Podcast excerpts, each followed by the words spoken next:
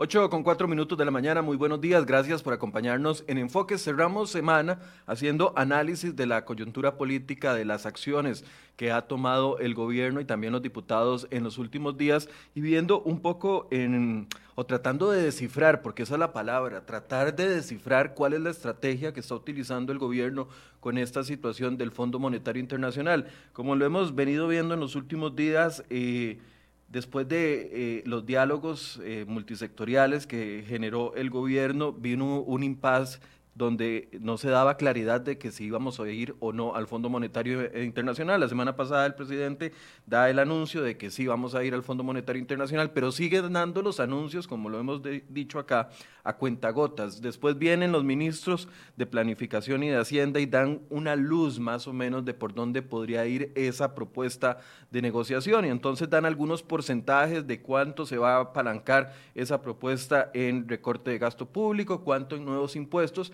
y cuánto en eh, tema de levantamiento de exoneraciones. Eso no fue suficiente y le complicó al gobierno el panorama en la Asamblea Legislativa con un objetivo que tiene en este momento fijo, que es la aprobación de este crédito de 250 millones de dólares con el BID. Ayer el ministro de, la, de Hacienda envía una carta a los diputados diciendo una vez más, bueno, vamos a hacer recorte de gasto por 1.5% del PIB, 0.80% en, en, nuevos impuestos o en impuestos y el resto será en exoneraciones. Pero siguen sin decir nada, sigue el misterio, sigue la falta de claridad y por supuesto, si esta carta hubiese tenido algún tipo de... Eh, injerencia en los diputados, ayer mismo les hubieran aprobado la vida rápida para el crédito del BID cosa que no sucedió. ¿Cuál es la estrategia que está utilizando el gobierno? Bueno, le vamos a, lo vamos a analizar esta mañana con dos eh, politólogos. Nos acompaña don Sergio Araya, que ya en otras ocasiones nos ha acompañado acá en el programa Enfoques, y a don Alonso Mora, que es la primera vez que nos acompaña en Enfoques, y le agradezco también que nos haya abierto el espacio. Don Sergio, buenos días. Muy buenos días, eh, don Michael, muy buenos días, don Alonso, y buenos días a todas y a todos los que nos están siguiendo a través de las plataformas de cereoy.com. Aquí a la orden para analizar este y los otros temas que tengas en la mesa. Descifrar es la palabra del día de hoy, don, don Alonso. O al menos intentar descifrar.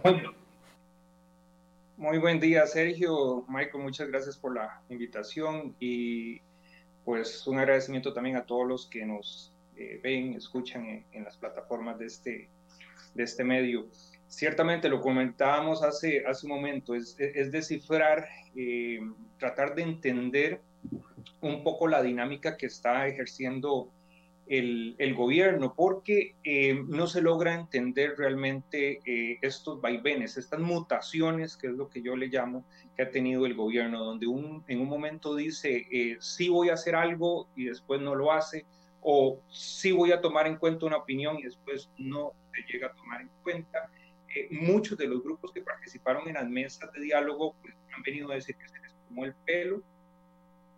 Y a resumidas cuentas, esto ha dado al traste con eh, anuncios de nuevas manifestaciones en contra de un futuro eh, préstamo con el Fondo Monetario Internacional, lo cual a mi, a mi, a mi ver, eh, de manera muy simple, son, son innecesarias, porque en una falta de comunicación más transparente, más directa con la población, eh, sea con los administrados, de decirles exactamente hacia qué vamos y qué es lo que vamos a obtener realmente del Fondo Monetario Internacional. Y así lo han hecho ver, ¿verdad? Los, diferentes diputados que han dicho, no encontramos claridad, no encontramos transparencia en lo que está anunciando eh, el gobierno. A ver, yo quiero empezar tal vez haciendo un balance del año eh, en la figura del presidente. El, el presidente inicia este 2020 eh, con muchos apoyos, por así decirse, después de la implementación de la reforma fiscal del 2019 y el panorama era completamente distinto. Llega febrero y viene la denuncia de la UPAT, del caso UPAT. Entonces, eh, se viene el allanamiento, se viene todo lo que sucedió en ese momento y eh, presidencia estaba contra las cuerdas completamente en, ese momento. Viene el COVID-19 y le da un respiro a la administración, un respiro, por así decirlo, y después ustedes me dirán si, si, la lectura es adecuada o si piensan distinto, pero le da un respiro de credibilidad durante algunos meses y entonces viene el manejo y mejora la imagen del presidente, sale el doctor Salas como, como, como una de las figuras más reconocidas, pero eso se comienza a desgastar conforme la gente le va perdiendo el miedo al COVID-19 y después se viene la, la, propuesta, la primera propuesta del Fondo Monetario Internacional, que ya lo hemos hablado. A ver, ahí el presidente perdió completamente, volvió a perder tal vez lo que había ganado con el COVID-19. Y después vienen las mesas de diálogo, y en las mesas de diálogo tratan de colocar al presidente, yo no sé si esta es la estrategia, colocar al presidente como la figura principal, volverle a dar credibilidad, volverlo a poner como el gran coordinador, entonces aquellas imágenes del gran salón y el presidente en el centro, siendo el coordinador de, de, esto.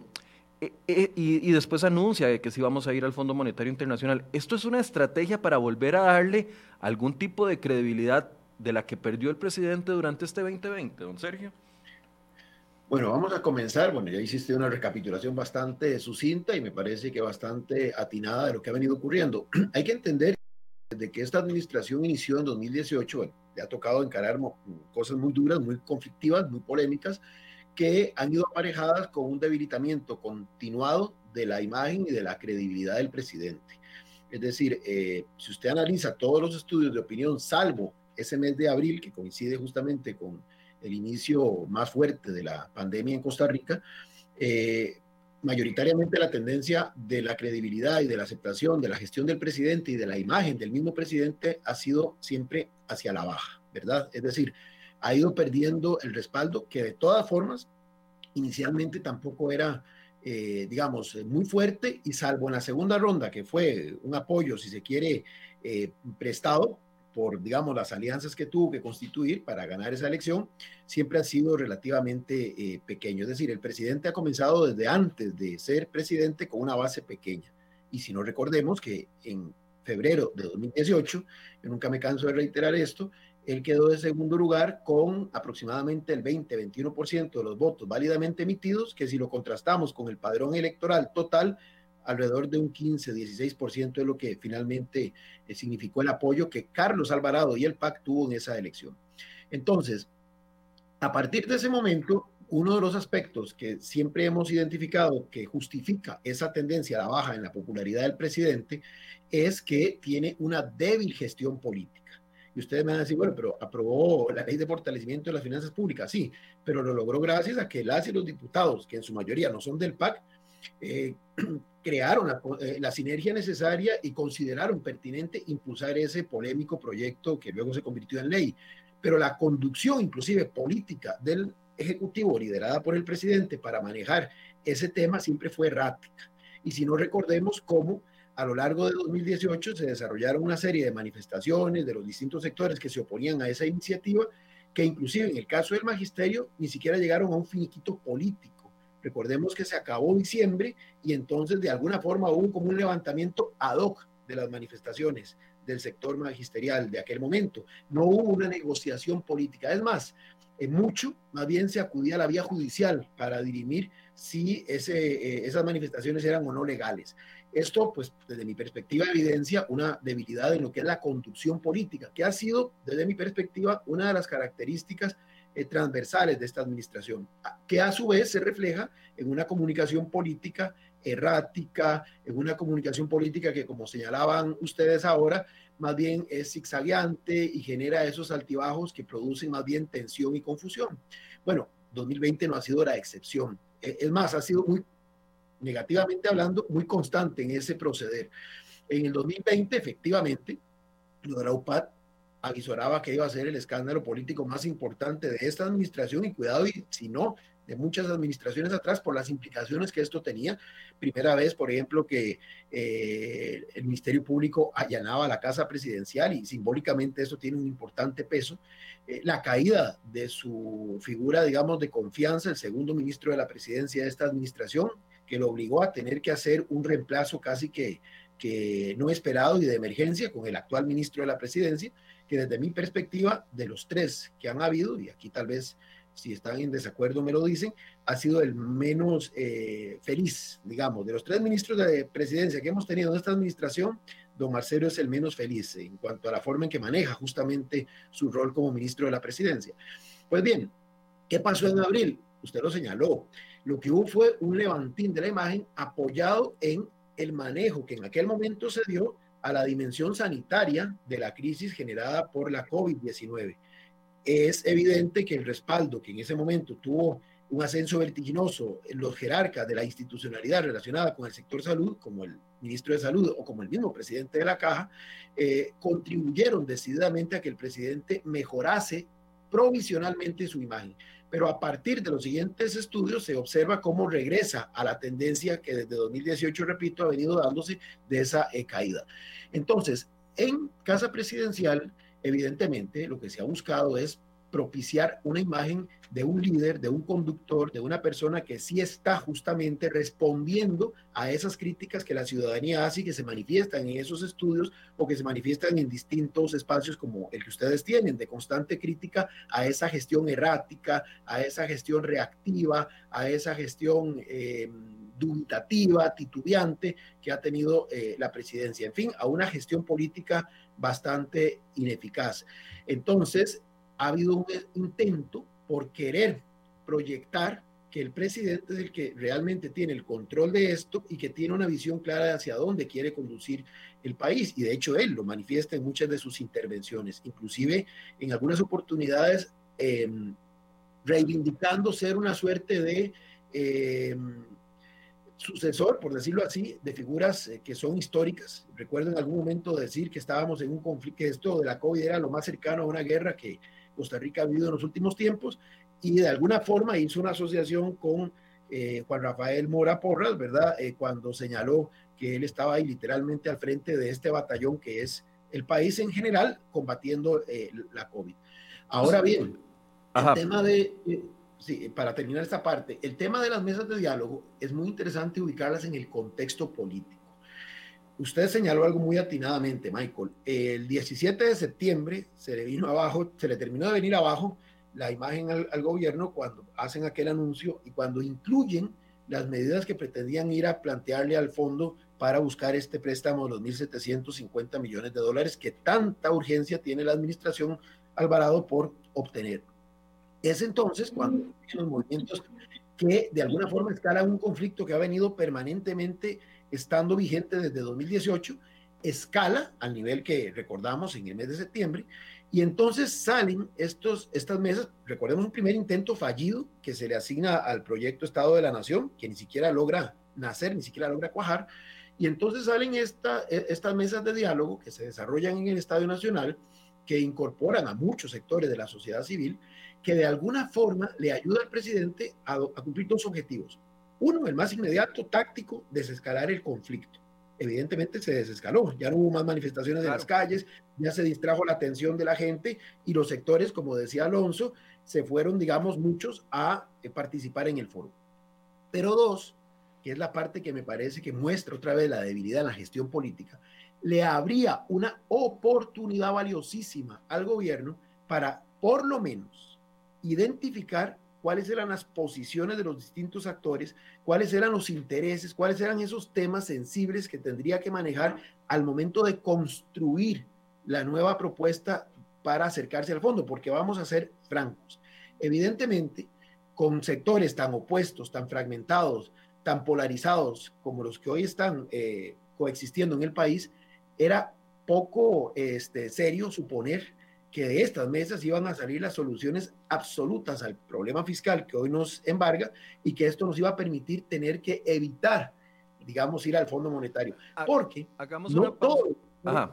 Hagamos una pausita ahí porque me, interesa eh, ahondar en, en, este punto. Entonces, don Sergio y, y, don, don Alonso, podríamos pensar que la estrategia de Casa Presidencial es tratar de, ponerle un disfraz de estadista al presidente de la República en esta etapa para darle algún tipo de fortaleza de cara a la segunda propuesta con el Fondo Monetario Internacional. Alonso. Mira, si, ese es el intento, yo creo que es un, es un mal intento, lo decía ahora muy bien Sergio, eh, la comunicación política ha sido errática, la gestión en sí política eh, también ha sido eh, ciertamente eh, bastante deficiente y no se encuentra ese, ese disfraz de estadista. O sea, si, si, algo hemos tenido muy claro es que este gobierno ha sido carente de una agenda y si en algún momento ha manifestado algo de esa agenda, ha sido muy incumpliente, ha sido carente de un plan o un programa de gobierno bien articulado y a su vez también ha carecido, ha, sido ayuno de un muy buen gabinete, de, una, de, un, de un cuerpo bien amalgamado, eh, bien entendido de lo que es la cosa pública y el buen gobierno.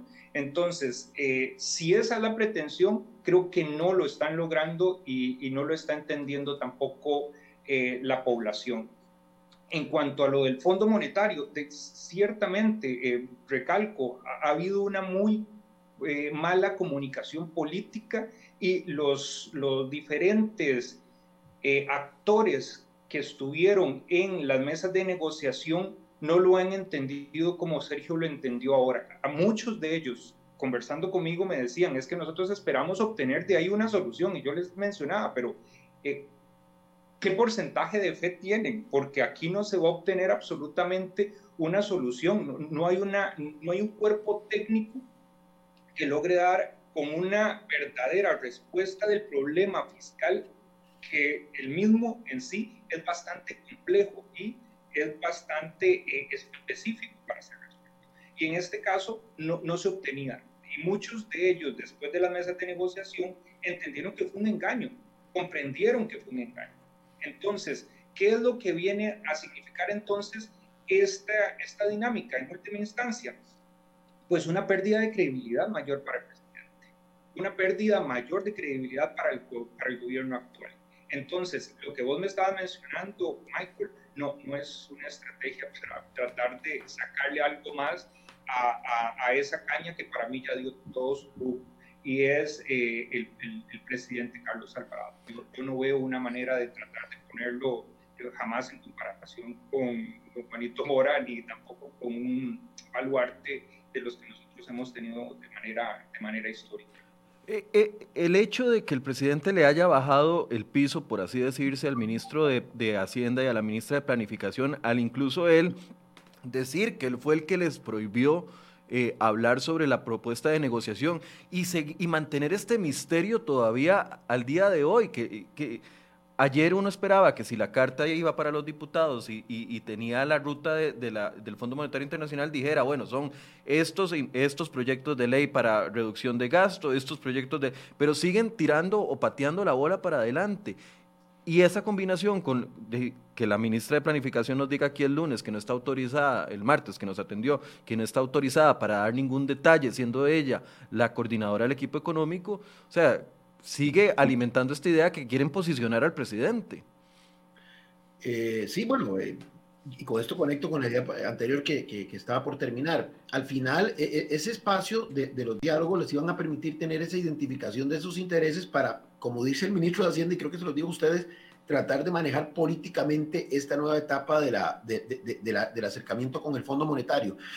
Y creo que no lo han hecho correctamente. Ya Alonso lo dijo, ¿verdad? Más bien están generando un efecto boomerang que es altamente peligroso y que es potencialmente explosivo.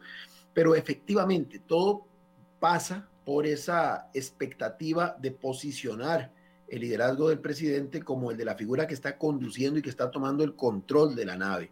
Y evidentemente me parece que de una forma, digamos, eh, equivocada, porque eh, efectivamente, más bien lo que está generando es una tremenda confusión y está más bien generando menor credibilidad, menor confianza, por decirlo así, menor empoderamiento de quienes son sus jerarcas, que se supone son los que están más dentro del ámbito político más técnicamente preparados para conducir las carteras específicas, en este caso Hacienda, Planificación y ni qué decir de quien coordina todo el equipo económico.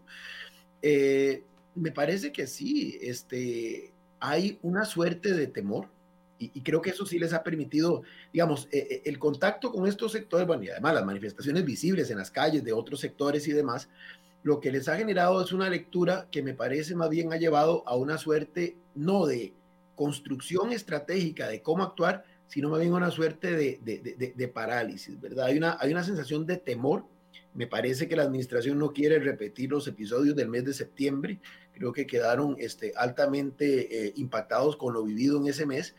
Eh, y me parece que por eso es que no se revela con rigor qué es lo que se pretende conversar con el Fondo Monetario para obtener ese préstamo. no porque no creo que se carezca de las propuestas. No, no, no, ya, lo deben de tener clarísimo. Lo que pasa es que justamente les da temor explicitarlas por las reacciones que estas pueden generar y porque no se sienten, digamos, porque sienten que esto va a terminar de golpear aún más, como bien dijo Alonso, la, la, imagen del presidente. Lo que pasa es que si no, vamos a ver, están en una suerte de, de enconchados en una trampa, a mi manera de ver, porque si lo explicitan, e, evidentemente van a generar resquemores en algunos sectores, pero si no lo hacen, también generan tensión, incertidumbre y esa sensación tan peligrosa que Alonso ha dicho que algunos actores le han transmitido a él directamente de engaño. Porque vea, usted puede generar molestia, puede generar indignación, pero si usted genera desengaño y frustración, esto se vuelve bastante complicado, muchísimo más complicado de manejar y es una crisis que puede seguir escalando eh, a niveles, digamos, que, que, nadie desea en términos de estabilidad política. Pero, pero, ¿qué ganan con seguir ocultando? O sea, ¿qué gana el gobierno, si, si fuera estrategia, qué gana el gobierno con seguir ocultando la ruta clara? Es más, todos los periodistas sabemos que la última semana, antes de que salga gobierno, la tercera semana de, diciembre, siempre hay noticia fuerte porque los políticos, y no hablo solo de los políticos del Ejecutivo o del Legislativo, sino incluso también los políticos judiciales, tiran siempre bombas la última semana para aprovechar eh, las fiestas de diciembre y que se bajen las aguas. Uno esperaría que esa propuesta eh, sea clara. ¿Qué ganan ellos siguiendo... Eh, con, esta actitud de, secretismo?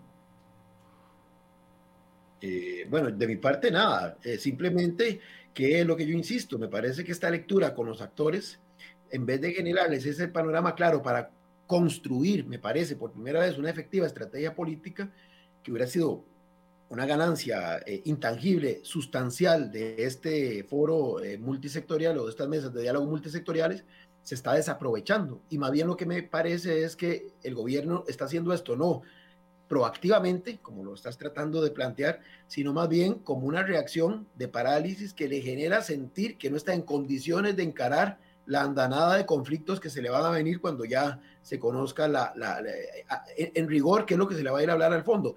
Estamos claros que no va a ser excesivamente fiscalista porque sería un horror volver a caer en el mismo error de lo que pasó en septiembre, pero me parece que esa parte que le falta, que el señor ministro le plantea ayer al presidente de la Asamblea Legislativa en términos de ingresos, es lo que está deteniendo la visibilización absoluta de la propuesta, porque tocar los intereses es lo que no saben por dónde hacer para tratar de, o están midiendo, pienso yo, cómo evitar el máximo de, efectos negativos en su contra. Lo que pasa es que al final de la jornada, este impasse va de alguna forma a neutralizar ese otro objetivo y entonces no están logrando más que generar mayor tensión, incertidumbre y como bien dijo Alonso, frustración que es tan peligroso en muchos sectores. Alonso, sobre este punto. Mira, eh, resumo lo que ya ha dicho eh, Sergio, o sea, hay, una, hay una doble puesta en, en común acá si externa lo que va a hacer, va a quedar mal con algunos actores, que era lo que mencionaba eh, Sergio. Y si no lo externa, pues va a generar incertidumbre, va a generar em, ciertamente tensión en los grupos y en última instancia lo que ya está dándose. Y es el llamamiento de muchos sectores a una huelga, a una manifestación contra el fondo, contra el préstamo que se vaya a dar en el Fondo Monetario Internacional. Recordemos que el grupo llamado Rescate Nacional, su principal bandera era el no a más impuestos y no a un préstamo con el Fondo Monetario Internacional. Entonces, ¿qué es lo que se está haciendo? Reactivando esos grupos y esas oposiciones que se tuvieron en determinado momento esperando que no se vuelvan a dar, por supuesto, las, los bloqueos y las manifestaciones violentas que se dieron en el pasado. Pero eh, parece que es un llamamiento a estas eh, eh, formas de manifestación que se dieron anteriormente y me parece que vienen a ser muy, muy, muy, muy peligrosas. Yo creo que si ya el presidente tiene una credibilidad por los suelos y si ya tiene una popularidad, una popularidad muy, muy baja, ¿qué más podría arriesgar? Sería bueno entonces tener una política de comunicación muy clara y establecer, decirle de manera eh, transparente eh, y bastante humana por parte de esa figura a la población de por qué es que se está requiriendo un préstamo con el Fondo Monetario Internacional. Y tal vez cajita blanca para, para Alonso, ¿verdad? Eh, mira, no, no, no es la manera más políticamente viable porque vas a quedar mal con esos grupos que menciona Sergio, por supuesto. Ahora, el año... Ah, perdón, termine la idea. Adelante. No, no, adelante, adelante. Termine, termine, por favor, Alonso. Ok, entonces, eh, en este caso, eh, ciertamente estás entre la espada y la pared para, para, el gobierno. O vas a quedar mal con los grupos que les está generando esa tensión, o vas a quedar mal con aquellos otros grupos que puedan estar no cumpliendo lo que ellos quieren que les sea cumplido. Y parece que es evidente que hay muchos sectores eh, poderosamente económicos en el país que están influyendo sobre el, gobierno actual. Y eso es, es, es, bastante, bastante conflictivo ya para este gobierno que tiene muy poco eh, amalgamado un gabinete. Ahora, e, el año no va a empezar fácil para, para, para el gobierno. ¿Cómo analizan ustedes esta coyuntura de que si no explica la ruta del Fondo Monetario Internacional, ahora lo va a tener que hacer en enero o febrero? y en el contexto de una comparecencia en la Asamblea Legislativa por el caso UPAD, que también no sé si este ingrediente eh, complicará más la situación para ellos. Evidentemente le genera más ruido. Decía yo hace un rato que el escándalo más importante que se le avecinaba a esta administración fue justamente el caso UPAD, que se opacó por el tema de la pandemia, que bueno, fue un factor externo que llegó que nadie esperaba y de alguna forma diluyó el tema. Eh, pero en, vamos a ver, en regímenes eh, parlamentarios, probablemente un escándalo como ese hubiera significado la disolución del gobierno, o sea, la, anticipación a elecciones. Evidentemente, como nuestro régimen es presidencialista y no existe la revocatoria de mandato, pues tal escenario no, no es viable. Pero con eso quiero, digamos, dimensionar la magnitud del escándalo que se estaba este, gestando, que repito, ahí quedó, quedó este, eh, de manera subterránea, latente, pero que sigue ahí presente y que evidentemente va a reverdecer en febrero y, coincidentemente escogen la fecha, eh, si mal no recuerdo, que coincide con un año calendario del momento en que se debe a conocer el escándalo justamente por parte de ustedes, porque no es ni siquiera, en política no hay nada este, casuístico, ¿verdad? 10 de febrero creo que es la audiencia al presidente, coincide, si mal no recuerdo, con la fecha en que esto este, sale a la luz pública. Pero bueno, el, es evidente, vamos a ver, yo lo que he estado repasando es que una alternativa para entender este impasse sería que subterráneamente, otra vez, se estén haciendo, eh, que no me parece que sería la estrategia correcta, pero que podría ser una estrategia, buscar eh, cómo ir bajándole la atención a ciertos sectores de lo que incluye este famoso, eh, esta famosa propuesta del Fondo Monetario Internacional y entonces ir aplacando posibles reacciones cuando ya se dé a conocer la totalidad del paquete. Lo que pasa es que cuando uno observa las reacciones de los diputados en la Asamblea Legislativa de más bien exigir que se transparente el contenido de ese acuerdo, ¿verdad? A cambio inclusive de aprobar un préstamo que en teoría también es muy apremiante para el país, me hace sentir que los sectores a los que esos diputados también responden no han sido suficientemente comunicados. Entonces me parece que esa otra posibilidad que sería que estamos haciendo eh, conversaciones por, digamos, eh, más bilaterales con ciertos sectores estratégicos para amortiguar el impacto una vez se conozca de manera pública el contenido de la propuesta, tampoco se está dando. Entonces sí me parece que es un problema porque es un caldo de cultivo, es una olla de presión que se está ahí este, maquinando y que perfectamente puede explotar si no se sabe controlar a tiempo. ¿Qué va a pasar en, en, el próximo año? Y evidentemente el gobierno tiene ocho meses de sesiones extraordinarias, bueno, ya le quedan siete meses y medio porque ya prácticamente se fue el primero de esos ocho meses. Otra oportunidad extraordinaria que la historia le dio a este gobierno, es la única vez que van a haber ocho meses consecutivos de sesión extraordinaria. Para las y los que no entienden eso es donde el Ejecutivo tiene el control de la agenda legislativa y puede a partir de ahí establecer una dinámica de negociación muy fluida que le responda a sus intereses. Bueno, ya llevamos, eh, reitero, la mitad del primero de esos ocho meses y, y aunque en términos generales, la legislatura que pasó ha sido una de las más productivas, según ustedes mismos informaron ayer, refiriéndose a un estudio del informe del Estado de la Nación, por lo menos en estos 15 días eh, que ya estamos a punto de cumplir, eh, el resultado ha sido bastante asiago, ¿verdad? Y por esto, por esa falta de manejo político. Entonces, uno podría visorar que el próximo, los próximos meses, si no cambia la estrategia, eh, van a ser igualmente complejos, igualmente convulsos, con el agravante de que ya sí se va a tener más clara cuál es la ruta que se quiere plantear al Fondo Monetario y no se han logrado los apoyos requeridos justamente para amortiguar los efectos negativos de estas posibles negocios o, de este posible eh, convenio con el fondo. Porque hay que recordar algo, el 17 de septiembre todos se opusieron a la propuesta del gobierno, pero no todos con los mismos intereses. Rescate Nacional y otros sectores afines a ellos de aportas decían no al fondo, pero había otros sectores que no decían eso, que lo que estaban era en contra del contenido de ese primer paquete, porque lo consideraban excesivamente fiscalista, entiéndase, afectaba mis intereses específicos, los intereses de estos sectores económicamente fuertes que menciona Alonso. Entonces, el, tema no es que todo el mundo está en contra de ir al Fondo Monetario, de todos los que se han opuesto a lo que el gobierno ha venido haciendo. Son diferentes eh, agendas que de alguna forma confluyen en qué?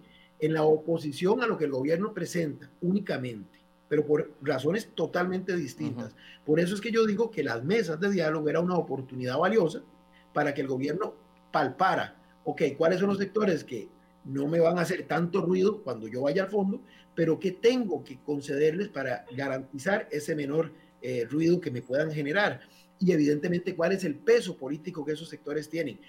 Sin embargo, no sé si es que esa lectura no se hizo adecuadamente o se sigue haciendo y ese manejo político que decía don Elian Villegas del, de la propuesta se ha retardado tanto que luego ya no va a generar los efectos que, que, que hubiera deseado al puro principio. Entonces, otra vez se desaprovechan espacios que inclusive la sociedad civil en un acto de, de, buena fe le concedió al mismo Ejecutivo, como fue el caso de estas mesas de diálogo multisectorial. Y, no está teniendo, Alonso, tampoco eh, repercusión la, la, la, las acciones de gobierno, porque si ayer el objetivo era que la carta apaciguara los ánimos en la Asamblea Legislativa y se aprobara la vía rápida para el crédito del BID, eso no sucedió, se llevaron el portazo en la cara, porque una vez más les dijeron, y la diputada Silvia Hernández ayer fue súper clara, le dijo, dejen de jugar de casita, pongan el huevo sobre la, mesa, y, esos resultados pareciera que entonces no están haciendo la lectura correcta de cómo convencer y unificar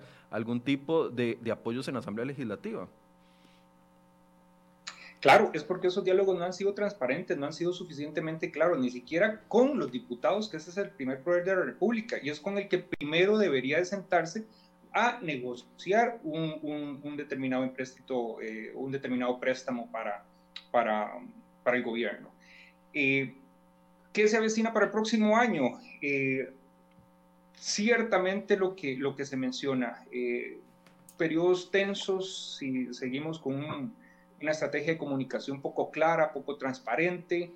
Em, ¿Qué logró hacer en este caso políticamente eh, la pandemia? Logró procrastinar muchos de los problemas que ya se tenían, que ya venían palpables y ciertamente los está arrojando para el 2021 y ahí van a tener que ser enfrentados.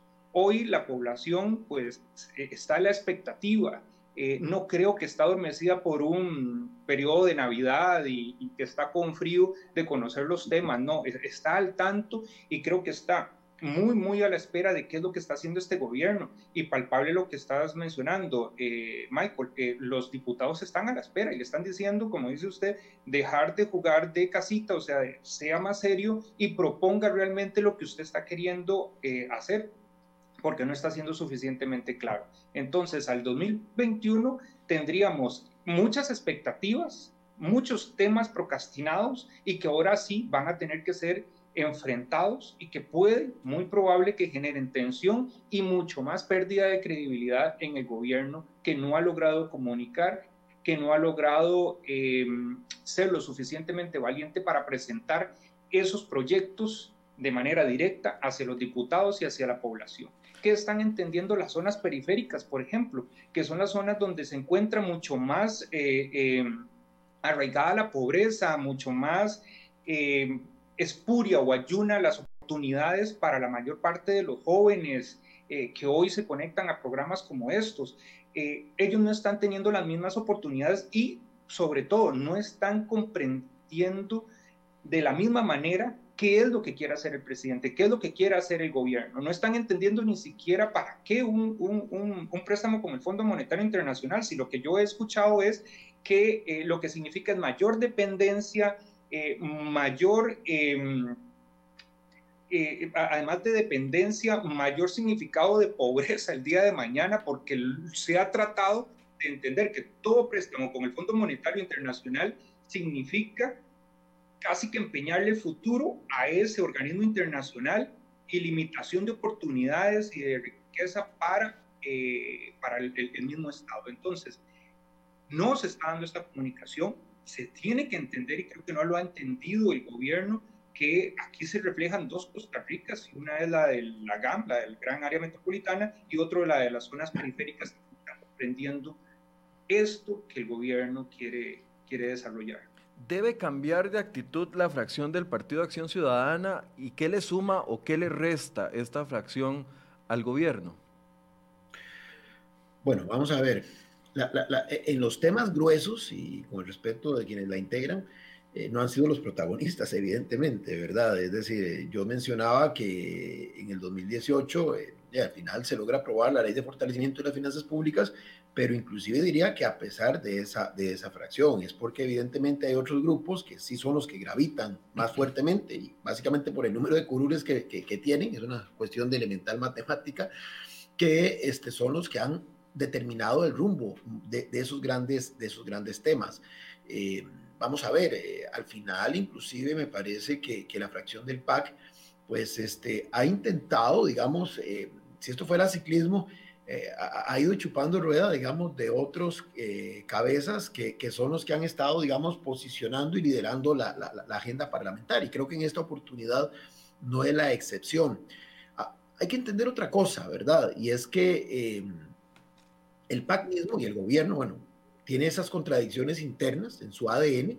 Es decir, para, para algunos este, dentro del PAC, es complicado impulsar esta agenda. Vea que inclusive este, hay eh, algunos liderazgos dentro del partido que han cuestionado este, hablar de empleo público, por ejemplo, o hablar de reformas fiscales, o hablar de reducción del gasto, porque de alguna forma contraviene lo que son, digamos, las bases electorales de su propio partido. Eh, ha habido, digamos, en esto una sinergia con algunas figuras y con algunos, em, algunos, algunos partidos, algunas fracciones que visualizándose potencialmente ganadoras de la próxima elección, están tratando, como se dice popularmente, de dejar la casa ordenada antes de que les corresponda a ellos asumir. Y ahí es en donde entra en juego entonces los otros actores políticos, ¿verdad? Que cada quien va a montar una agenda a partir de 2021, pensando en 2022 y pensando en cuáles son sus verdaderas expectativas con respecto a 2022. Aquellas que se creen presidenciables van entonces a tener una postura de que muchos de estos temas se concreten ya. ¿Por qué? Porque necesitan que el desgaste político lo asuma la actual administración. Mientras que aquellos que se están viendo a sí mismos más bien como prolongación de lo que hoy son, o sea, bancadas de oposición, pues probablemente sí van a estar cuestionando, inclusive eh, eh, invocando temas de carácter ideológico. No es gratuito, digamos, el timing en el que la todavía ministra de la Condición de la Mujer decide presentar su dimisión e invocando justamente este tema de lo del Fondo Monetario, que ahora escuchando a Alonso eh, me llamaba mucho la atención, porque efectivamente hay toda una percepción ideológica sobre lo que es el Fondo Monetario, pero tenemos que entender que el país está endeudado ya no solo con el fondo, estamos endeudados con un montón de organismos internacionales, pero sobre todo, sobre todo con tenedores de deuda internos, que por muy internos que sean, no significa que el país, el Estado como tal, no está comprometido con ellos. Entonces, es muy interesante cómo el manejo ideológico aquí juega también un papel importante y, la, y, el concepto Fondo Monetario Internacional per se contribuye a generar esta, esta polarización que también incide al interior del partido de gobierno, porque repito, hay sectores al interior de ese partido que de alguna forma comulgan con esa idea y por eso les parece bastante difícil de aceptar, de asimilar que un gobierno PAC sea el que justamente esté buscando cómo eh, seguir acercándose al Fondo Monetario Internacional. Y es que esas contradicciones internas son muy evidentes cuando es una fracción tan pequeña. Uno ve a esos 10 diputados y por un lado ve a la diputada Paola Vega y su agenda casi que es Frente Amplio, una agenda muy cercana a la agenda del Frente Amplio. Por otro lado, vemos a, doña Nilsen Pérez muy pegada a una agenda de derechos humanos, pero no, no hay como una como, una, como un tema que los unifique a todos y los lleve en el mismo sentido. Veíamos a Welmer Ramos, Luis Ramón Carranza y don Mario Castillo eh, impulsando también tema de, impuestos a zonas francas, cuando el gobierno está diciendo que no. Sea, esa falta de cohesión, de, de unificación temática, también les juega en contra. Alonso. Por supuesto, eh, es que, vamos a ver, podríamos decir que aquí hay una falla, hay un error de inicio, y es que eh, esa cuestión que mencionas, Michael, y que menciona también eh, Sergio, no ha existido, como se lo mencionaba antes, ni en el gabinete, ni tampoco ha existido en la, en la, en la fracción parlamentaria y no la ha intentado buscar tampoco el gobierno, no solamente con su propia fracción, sino con las otras fracciones, porque es necesario que se tenga en cuenta a todo el, el, plenario para poder aprobar determinados proyectos de ley que son importantes para el país y que son importantes para el, mismo gobierno. Pero no ha existido esa cuestión ni siquiera a lo interno de, de, la fracción. No ha existido en la parte eh, temática y eso ya significa pues un, un flaco desempeño para, para la parte legislativa en cuanto, en cuanto a el brazo que debería de ser más fuerte o más musculoso que debería de tener el gobierno en el Parlamento. Y por eso es que hemos tenido entonces e, e, esa labor muy, muy deteriorada en la parte, en la parte legislativa. No se ha encontrado esa, e, e, ese amalgamar de pensamiento, de proyectos para, hacer, eh, para hacerlos viables. El, ¿Cuánto le pesa al Partido Acción Ciudadana la ideología o cuánto le puede pesar la ideología, sus ideologías, sus, sus eh, temas de origen, lo que los creó, lo que los, los fundó, lo que los amalgama? ¿Cuánto le pesa en este eh, eventual negociación con el Fondo Monetario Internacional, porque todos decimos recorte de gasto, recorte de gasto, recorte de gasto, pero sabemos en el fondo que el PAC no va a ser un recorte de gasto profundo porque no puede hacerlo, porque su, su, propia eh, ideología se lo impide, porque también estaría tocando su base electoral. O sea, ¿cuánto le pesa esto, esas eh, contradicciones internas a la hora de, de formalizar una propuesta creíble para, para, ir a negociar con el Fondo Monetario Internacional, don Sergio? Bueno, justamente lo, estás diciendo, más que la parte ideológica, eh, eh, un ejercicio de realismo político diría lo segundo que tocaste, o sea, la, base electoral, o sea, hay que entender que un alto porcentaje del apoyo, bueno, el apoyo del pago uno lo puede eh, identificar entre el sector académico, especialmente este, de las universidades públicas, sector público, entiendas empleados públicos y por supuesto este, de aquellos grupos, digamos, que reivindican ciertos derechos humanos, que bueno, que el PAC se ha, levantado la bandera de los mismos. Pero evidentemente eh, es, tocar, digamos, uno de sus corazones, eh, de, sus bases más sensibles. Y además de esto, como bien lo señalaban ahora, hay liderazgos al interior de la bancada que además tienen un compromiso firme con estos sectores y que les resulta muy gravoso tener que desdecirse de estos eh, apoyos simplemente para impulsar una iniciativa que, por ejemplo, implique una reducción importante del gasto público o una reestructuración eh, del Estado. Esto evidentemente eh, hace que la, que la fracción muestre esas fisuras, esas grietas, que bueno, usted, Michael, también ilustró con el caso específico de algunos de los diputados, pero vuelvo al tema, aún aún con todo y esas fricciones, eh, esa es una fracción que no gravita dentro, de la, dentro del Parlamento por la correlación de fuerzas que hay en la Asamblea Legislativa. Aquí, evidentemente, los grandes temas, los más polémicos, eh, se han logrado empujar porque otras bancadas que tienen más peso, entiéndase, más número de diputados y más capacidad inclusive de cohesión, con todo y las fisuras que también muestran, son los que han llevado la voz cantante. Aquí de lo que se trata entonces, y eso es lo que hace que se le ponga más cuesta para arriba el tema al gobierno, es si ese, esa actitud, entre comillas, colaboracionista, que algunos inclusive les cuestionan a esas otras bancadas, se va a mantener a lo largo de 2021 porque se va aproximando el, próximo proceso electoral y entonces ahí sí comienzan a leer si tales comportamientos desde la perspectiva también de sus bases electorales es rentable mantenerse o no. Entonces es un tema, digamos, que se va tornando aún más complejo. Creo que una de las figuras que lo tiene muy claro esta película es el expresidente legislativo Carlos Ricardo Benavides, y por eso era que él mencionaba en algunos medios eh, de la urgencia de que antes de que terminara, digamos, 2020, un tema, por ejemplo, como el de empleo público, que es tan, tan polémico, por lo menos se aprobara en primer debate, cosa que, bueno, me parece que salvo que haya una situación extraordinaria de una intensa negociación política, lo veo difícil que se vaya a gestar. Entonces, es, es, un panorama muy, muy complicado, porque entonces se, se le suma a las contradicciones internas del propio PAC, del propio gobierno, de su bancada parlamentaria, ese abaco que están sacando ahora las otras bancadas, que les van a determinar si les conviene político-electoralmente seguir en una actitud de apoyo o no. Otra vez, si algunos tienen una percepción de que son los potenciales ganadores de 2022, pudiera ser que impere esa visión y entonces terminen más bien exigiendo que el gobierno se apure, por decirlo así, con este, la puesta en agenda de estos temas que son polémicos, que son conflictivos, para tratar de sacarlos en el primer semestre del 2021, cuando, repito, todavía el control de la agenda lo tiene el Ejecutivo, y así poderle endilgar, político-electoralmente hablando, al Ejecutivo las implicaciones, digamos, eh, de posibles reacciones negativas que tales eh, proyectos generen.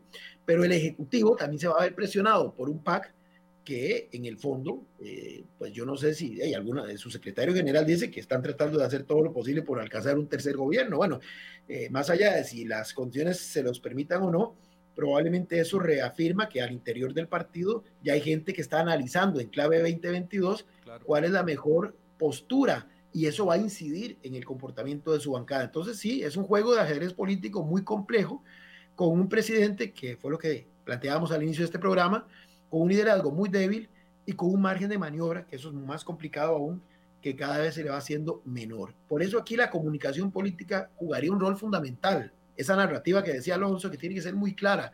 Lo que pasa es que la comunicación política tampoco se construye al vacío. Si usted no tiene una estrategia política clara, unos objetivos precisos, eso se va a ver reflejado justamente en la comunicación y así ven a los mejores este, generadores de comunicación política y no van a construir la narrativa necesaria porque no tienen esa sustancia que se requiere para lograrlo. Don Alonso, sobre este punto, ¿quiere aportar algo? Sí, yo, yo, yo no veo una, una ideología. O sea, si estamos tratando de buscar una ideología en el PAC, yo, yo no la encuentro.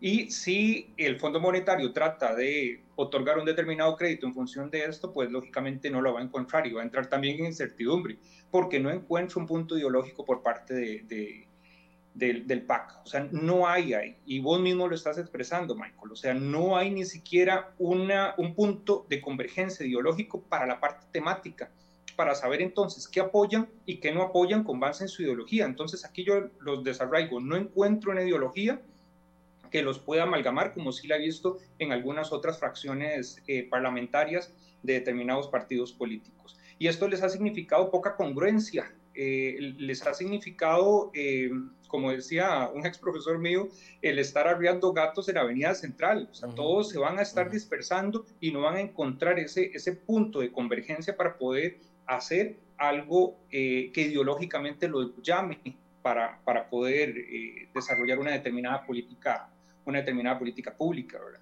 Y arriando gatos me, llama la atención porque, eh, a ver, el músculo de la fracción del Partido de Acción Ciudadana es tan débil que ha quedado demostrado en los últimos días con varias acciones. Uno, los dos intentos de darle la vía rápida al crédito del BID que han fracasado eh, rotundamente. Dos, el martes cuando se decide convocar al presidente para el 10 de febrero, eh, estaban todos los diputados y para quienes vieron la, comisión y si no la vieron, yo creo que como ciudadanos tenemos que hacer esos ejercicios de ver las comisiones para ir entendiendo mucho. Veíamos a los cuatro diputados del Partido de Acción Ciudadana desesperados tratando de evitar que se aprobara la moción y no lo lograron. O sea, es fracaso tras fracaso precisamente puede ser porque no, no, no, no están amalgamados, no tienen una, una credibilidad como, como fracción parlamentaria. Y porque además, eh, ah, vamos a ver, eh, además de eso, eh, bueno, que, es un grupo pequeño y son solo 10 diputados, 10 diputados además fragmentados entre sí, pero sin herramientas para una efectiva negociación. Es que es ahí donde, otra vez, si usted tiene una visión clara, una estrategia clara, justamente este es el periodo para mostrarlo. La agenda la sigue controlando el Poder Ejecutivo, que no se nos olvide. Entonces, usted puede negociar con las diferentes fracciones y, aunque esto suene muy feo, pero es un ejercicio de realismo político para los que nos están escuchando y viendo, eh, los proyectos de ley, algunos proyectos de ley se convierten en monedas de cambio y entonces se utilizan para justamente lograr esto, negociaciones que respondan al fin superior o al fin último más importante que el Ejecutivo pueda tener. Aquí es donde uno nota entonces que no está todavía tampoco muy claro cuál es ese fin. Yo, comprendo, digamos, que el gobierno está atrapado en una situación que, es compleja, es decir, nadie va a negar que la pandemia les, afectó mucho, que como bien dijo Alonso, eh, lo que hizo fue tirar la pelota para adelante de algunos temas que no son exclusivamente atribuibles a la pandemia, porque es la pandemia, pero ciertamente la situación más allá de esto es objetivamente agobiante, acongojante. Es decir, esto es como que yo en mi casa el 80% o el 70% de mi salario lo tengo ya endeudado y entonces ya no tengo a quién más pedirle plata porque ya nadie me quiere eh, prestar. Y este, me sale por ahí un vecino, un, prestamista que me ofrece las condiciones para, para desahogarme, no para solucionar el problema, y eso que quede claro, ¿verdad? Para por lo menos terminar, este, en este caso, esta administración a mayo de 2022, eh, de alguna forma sin, con, flujo de caja, ¿verdad? Para poder atender las obligaciones más apremiantes. No es que se va a solucionar la problemática fiscal, ni mucho menos. Ahora, hay sectores que entonces están aprovechando en esta coyuntura para exigir esas reformas que por décadas hemos pospuesto, que no generan consenso, que más bien generan eh, tensión y polarización y entonces algunos sectores han dicho, bueno, este es el momento oportuno para que el gobierno de turno, que en este caso le tocó el gobierno al PAC, eh, aterrice y concrete una reforma que ha sido pospuesta por, por décadas. Pero entonces es aquí donde uno ve, del lado del gobierno, que está ahogado porque necesita esos recursos para terminar relativamente en forma calma su administración, sin mayores sobresaltos en términos de, de, de ejecución presupuestaria, pero que no tiene eh, ni el peso, ni el valor, ni la claridad de cómo eh, em, convertirse en lo que el propio presidente paradójicamente dice cada vez que puede, que él sí quiere entrar a las reformas estructurales y no patear la pelota para adelante. Lo que pasa es que de ese discurso que él plantea a las acciones concretas, uno lo que observa es una gran brecha, que más bien genera mayor incertidumbre y mayor frustración, como mencionaba Alonso, que es tan peligroso el tema de la frustración y el desengaño. ¿Qué, tan exitoso puede ser este periodo de ocho meses viendo todos los elementos que ya hemos eh, como, mencionado eh, eh, durante esta hora? Un ministro de la presidencia ausente, y no lo digo yo, lo dicen los mismos diputados, que no tiene acercamiento con los, los diputados de oposición. Una agenda débil por parte del gobierno, falta de claridad en los temas que se van a negociar con el Fondo Monetario Internacional, una comparecencia del presidente por el caso UPAD. En esta combinación, ¿qué tan exitosa puede ser? Y le agrego el elemento que decía don Sergio también, eh, eh, ya, los, ya los, los fuegos electorales empezaron. Y me hizo mucha gracia porque un, otro colega le entrevistó hace algunos días a Carlos Ricardo Benavides y le decía, eh, Carlos Ricardo, que en los próximos, en enero va a definir si se tira o no a la precandidatura por, por Liberación Nacional. E inmediatamente las redes sociales reaccionaron y le dijeron, ¿por cuál partido? ¿Por Liberación o por el PAC? Y, es lo que decía don, Sergio, van a tener que comenzar a distanciarse en un, en un periodo donde se ocupan acuerdos. ¿Qué tan exitoso podrá llegar a ser estos ocho meses de convocatoria, Alonso? ¿Qué tan exitoso? Eh, ¿Qué tanto se logre por parte del Ejecutivo lo que Sergio acaba de mencionar, que para mí es relevante? ¿Qué tanto se va a lograr trazar esa estrategia de negociación y qué tanto buena comunicación se pueda desarrollar basada en esa, en esa estrategia eh, política. Si no se logra tener esa estrategia, pues eh, se va a venir abajo toda la propuesta que se tenga. Eh, no, no hay una asamblea legislativa articulada que pueda llegar y decir lo que algunos legisladores mencionan, que ellos van a tomar la batuta y que ellos van entonces a aprobar su agenda, etcétera, etcétera. Desaprovecha el gobierno una muy buena oportunidad, como lo mencionan ustedes, Ricardo Benavides, pues muy a la complacencia de lo que es el gobierno, el presidente de la Asamblea Legislativa pues también utilizó su moneda de cambio para llegar a la presidencia, pero todavía no se nota ese amalgamar, ese entendimiento, esa estrategia para poder desarrollar y aprobar proyectos que vengan a significar una... Eh, uno patear la bola, como menciona Sergio, y entrarle más a esos problemas estructurales, porque eh, ya la población costarricense no cree en discursos, cree en acciones y cree en lo que realmente se vaya a lograr desarrollar. No están entendiendo para qué estar eh, ocultando y desdiciéndose un gobierno y siendo claro para poder eh, entender lo que es lo que ellos más, más quieren en última, en última instancia. Eh, termino con lo, con lo, que mencionabas de, la parte ideológica, y es que hay que entender al PAC ahora frente a las siguientes elecciones de que eh, hubo uno cuando estuvo don Beto Cañas y todos esos disidentes del PLN, y hay otro hoy que pareciera ser más complaciente, que pareciera ser más reflejo de aquello que criticaron en determinado momento y que hoy no viene a significar lo que generó la salida de estas personas de partidos políticos en los cuales estaban eh, aliados. Entonces, claro que va a significar eh, una estrategia el día de mañana de ver cómo aseguran esos, esos nichos de, votación de lo que ellos pretenden eh, aprobar, para significarlos y tenerlos ahí como esa base electoral natural que les vaya a votar el, día de mañana. Esas 400 mil personas, pues que van a querer mantenerlas ahí. Y lo menciono porque eh, en mucho la agenda va a venir a estar determinada por eso. Vamos a tener un año electoral y ese año electoral va a estar, eh, como se mencionaba, muy, muy, muy pragmado de a quién le tengo que quedar bien. Y, el, PAC lo va a hacer eh, en determinado momento. Necesita quedarle bien a todos esos 400 personas que le dieron su pase a la segunda vuelta, a ese balotaje en última, en última instancia. Don Sergio. Sí, no, no, yo concuerdo. Este último aspecto es fundamental y por eso decía que van a sacar el abaco electoral y con base a eso van a estar midiendo cada paso y cada este, actitud y cada decisión que se adopte. Eh, y por eso aquí los tiempos juegan un papel fundamental. Eh, muchos van a querer de verdad extraerle el jugo a estos ocho meses de sesiones extraordinarias, unos para tratar de mejorar eh, imagen y otros para endilgarle los efectos eh, polémicos eh, de las medidas duras que se puedan adoptar. Pero además creo que eh, aquí la gestión política otra vez sigue siendo el, factor decisivo. me parece que si que, el presidente no tiene en este momento los operadores adecuados para jugar este partido, por decirlo así.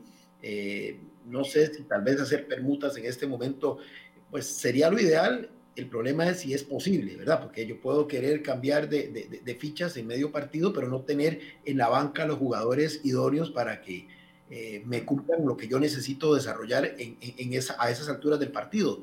Eh, usted mencionaba algo muy importante. Hoy más que nunca se requiere un ministro de la presidencia o ministra de la presidencia con esa habilidad política, con esa capacidad de negociación, pero también se necesita en términos generales eh, un gabinete eh, bastante bien eh, orientado hacia cuáles son los grandes objetivos que se pretenden impulsar durante este año y, ¿por qué no?, una aceptación tácita del partido que los eh, está apoyando de cuáles pueden ser las consecuencias en lo inmediato de determinadas decisiones que se quieran adoptar y hacer, digamos, una suerte de, de, de aceptación, de, pagar, digamos, las consecuencias de tales actos. Pero si esto no se gesta, y justamente, vea qué paradójico, requiere el liderazgo de quien dirige el Ejecutivo, tanto a nivel del Ejecutivo como con su vinculación con el partido. O sea, se requeriría que haya ese liderazgo sólido y robusto para convencer a todos los actores de cuál es la estrategia, de cuáles son los roles que les toca desempeñar, de cuál es el precio a pagar y que todos estén dispuestos a asumirlo. Y otra vez aquí, paradójicamente, tratando de vender la imagen de un capitán fuerte y robusto, la realidad muestra todo lo contrario, muestra más bien un capitán que no logra controlar su nave, que no logra controlar a su tripulación y que más bien esta se le quiere amotinar justamente porque no eh, responden o porque no aceptan ese liderazgo. Entonces sí es un panorama muy complicado. Mientras tanto el país sigue cada vez en una situación más tensa. Lo del Fondo Monetario es apenas la punta del iceberg. Estos temas, bien lo dijo Alonso, van a permear todo el próximo año, van a permear la campaña electoral. Probablemente habrá algunos actores que querrán repetir la estrategia de hace tres años y entonces querrán utilizar algunos temas que no es que no sean importantes, pero que no son, digamos, los gruesos, pero que sí levantan pasiones y que permiten entonces polarizar y movilizar, polarizar y movilizar las bases electorales mínimas requeridas para competir. Y esto, con esto cierro. Creo que la segunda ronda llegó para quedarse mientras haya esta fragmentación de partidos y evidentemente eh, estamos notando que lo importante aquí, y lo estoy viendo desde la perspectiva de los partidos, aunque esta lectura que estoy haciendo la anticipo es bastante mediocre, eh, es ganar la votación mínima para pasar a segunda ronda. Es decir, esto es como en el fútbol, que usted, que son cuatro los que clasifican. Entonces, si usted clasificó de cuarto, se inspiró en la fase final y se proclamó campeón nacional. Bueno, un poco esa es la lógica, perdonando ese símil tan, tan arbitrario de mi parte. Lo importante es llegar a la segunda ronda y ya demostraron Restauración Nacional y PAC que con el 46% conjunto de ambos, eh, se puede lograr eso. 25% o 24% Fabricio, 20-21% Carlos. Entonces, ¿cuál es la estrategia en un contexto como ese? Eh, ganar la minoría más sólida, más fuerte, más leal, que se traduzca en votos. Y entonces aquí más de uno estará identificando cuál es esa, esa minoría lo suficientemente robusta para poder sembrar a su partido a la segunda ronda. Y esto es lo que hace que se distraiga en la campaña de los temas gruesos y se busquen estos otros temas que, repito, tienen la particularidad, la ventaja, si lo queremos ver así, ver así de que movilizan esas minorías suficientemente fuertes, fidelis, eh, totalmente fidelizadas y que se traducen en votos. Espero que esta vez no ocurra esto. Creo que aquí los medios van a jugar un rol muy importante de no ser caja de resonancia justamente de estas estrategias y de que más bien posicionemos los temas gruesos para que sean los que se discutan porque al final, repito, eh, la situación fiscal, la situación económica en general del país eh, es muy grave y, no se va a resolver, evidentemente, en 2021. Inclusive las mismas propuestas de solución del gobierno tiran para 2023, este, por ejemplo, la idea del superávit primario. Entonces, indiscutiblemente esto va a traspasar los límites de esta administración y es esperable que los partidos, pero sobre todo la ciudadanía lo tenga claro a la hora de ir a las urnas el 6 de febrero de 2022. Ojalá que eso sea así, que no se repita la, lamentable situación de, enero de 2018. Yo lo dudo, pero bueno, voy, a tener un poquito de fe como, como don Sergio en ese sentido. Ojalá eh, que no, Michael. Ojalá, que, no. Porque si no entramos en temas, eh, eh, en monotemas. ojalá que no, pero... En, el, en, el, en la campaña pasada. Y es realmente riesgoso, es realmente triste entrar en una agenda monotemática. Pero ya yo, pero ya yo lo veo, ya yo lo veo con el tema de la... Perdón, yo, yo lo veo con el tema de, de, la, de la norma del aborto terapéutico y, y, lo que se dejó decir doña Paola Vega, que la vamos a tener la otra semana aquí, también diciendo de que, de que vendrá el momento de la lucha por el aborto abierto en el país. O sea, ya uno ve esos indicios de que esos son temas de que van a ser recurrentes el próximo año y, y por supuesto en el 22. Perdón, Michael, eh, y, no es un acto de fe, justamente estoy diciendo que es tan evidente que eso es lo que se va a dar que necesitamos evitarlo. Y la forma de evitarlo es con una conciencia ciudadana muy crítica, apoyada por medios de comunicación, que no hagan caja de resonancia de esto y que entonces eh, le minimicen, por decirlo así, el efecto de, de, la estrategia. De lo contrario, sí, coincido con usted, eso es lo que va a terminar pasando, porque en la lógica actual del, del sistema electoral vigente, con esta fragmentación de partidos, ha quedado, por lo menos en 2018, claro, de que si usted logra esa base electoral mínima suficientemente fuerte para mandarlo a la segunda ronda, ya usted logró el éxito en la primera ronda. Entonces lo que yo diría, y bueno, ahí tal vez es un acto de fe, es que ciudadanía y medios de comunicación eh, evitemos que esa estrategia pueda eh, volver a tener éxito en una segunda eh, oportunidad. Bien, muchas gracias a don Alonso Mora. adelante, Alonso. Perdón, Alonso. para terminarte, nada más, es que es que Michael y Sergio, e, es, algo que yo sí realmente quisiera evitar. Ojalá que eso se lograse evitar para las futuras elecciones, porque nos ha puesto en peligro y en la disyuntiva en la que estamos hoy. Entonces, ya tenemos identificados partidos políticos que son monotemáticos y son especialistas en eso. Se han arrogado esos temas de manera exclusiva y vos lo mencionabas ahora con una diputada que tiene lo de Estado laico ya, que tiene lo del aborto ya, etcétera, etcétera, como que si esos fuesen temas realmente sensibles para la coexistencia y para la existencia de, del bienestar a lo interno del Estado. Entonces, si eso no lo son, son temas que se pueden llevar aparejados, pero no son los más vitales y ellos los están poniendo en el tapete como ser los más vitales, por supuesto, pero son los públicos que les están votando el día, el día de mañana y no deberíamos nosotros de, eh, de ser caja de resonancia, como menciona Sergio, y más bien el candidato de alguno de algún otro de esos eh, eh, grupos participantes, partidos políticos, que logre dilucidar y que logre decirle a la gente, esto no es lo más importante, creo que pueda tener una, una buena incidencia el, el, día de mañana. Y ojalá que lo haga, o sea, denunciarlo abiertamente, que eh, están siendo monotemáticos y que eso no es el tema sensible a ser tocado en una campaña. Vamos a volver a invitar para hablar de, de, estos temas porque nos quedó por fuera la oposición y sería importante que analicemos el papel de la oposición. Entonces, en próximos días los vamos a volver a invitar para que nos colaboren con sus opiniones. Dice, dice don, ya se me perdió el mensaje. Alguna persona nos reclamaba y nos decía que por qué no presentábamos soluciones. Pues no, es un programa de análisis. Precisamente hoy estamos haciendo análisis de lo sucedido y de los panoramas. Las soluciones hay que reclamárselas a los que tienen el poder de ejecutar, que es el poder ejecutivo, o los diputados en la Asamblea Legislativa de sus curules. Gracias a don Sergio, gracias a don Alonso por habernos acompañado, gracias a ustedes por eh, acompañarnos durante los cinco programas de esta semana. El lunes vamos a estar hablando precisamente con la diputada Silvia Hernández sobre esta molestia que ella tiene por falta de definición del gobierno. ¿Por qué la diputada insiste en no facilitarle al gobierno la aprobación de este crédito del BID si es que eh, es una solución buena para el país, es una solución temporal buena para el país? Bueno, la diputada Silvia Hernández va a estar con nosotros hablando el lunes a partir de las 8 de la mañana. Los invito para que se conecten. Feliz fin de semana.